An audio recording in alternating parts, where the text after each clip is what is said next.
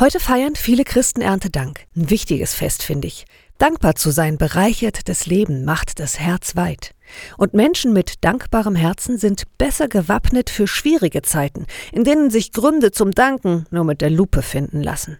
Dankbarkeit funktioniert wie ein Muskel. Je mehr ich die Dankbarkeit trainiere, desto leichter fällt es mir, dankbar zu sein. Einer, der in harten Zeiten dankbar geblieben ist, war der Gemeindepfarrer Martin Rinkert.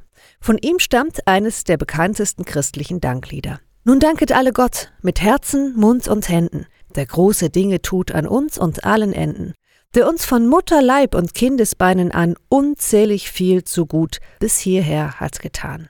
Im Entstehungsjahr des Liedes hat der Pfarrer 3361 Gemeindeglieder beerdigt. Im Schnitt also fast zehn Menschen am Tag. 1637 war das und in Deutschland herrschte die Pest. Trotz der vielen Beerdigungen, trotz Krankheit, Tod und Trauer ist dieses Danklied entstanden. Nun danket alle Gott.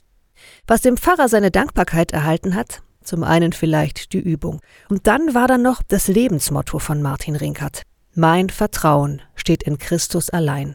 Gottvertrauen und Dank, das gehört wohl zusammen. Mein Vertrauen steht in Christus allein. Nicht nur am Erntedanksonntag ein gutes Lebensmotto. Bleibt behütet.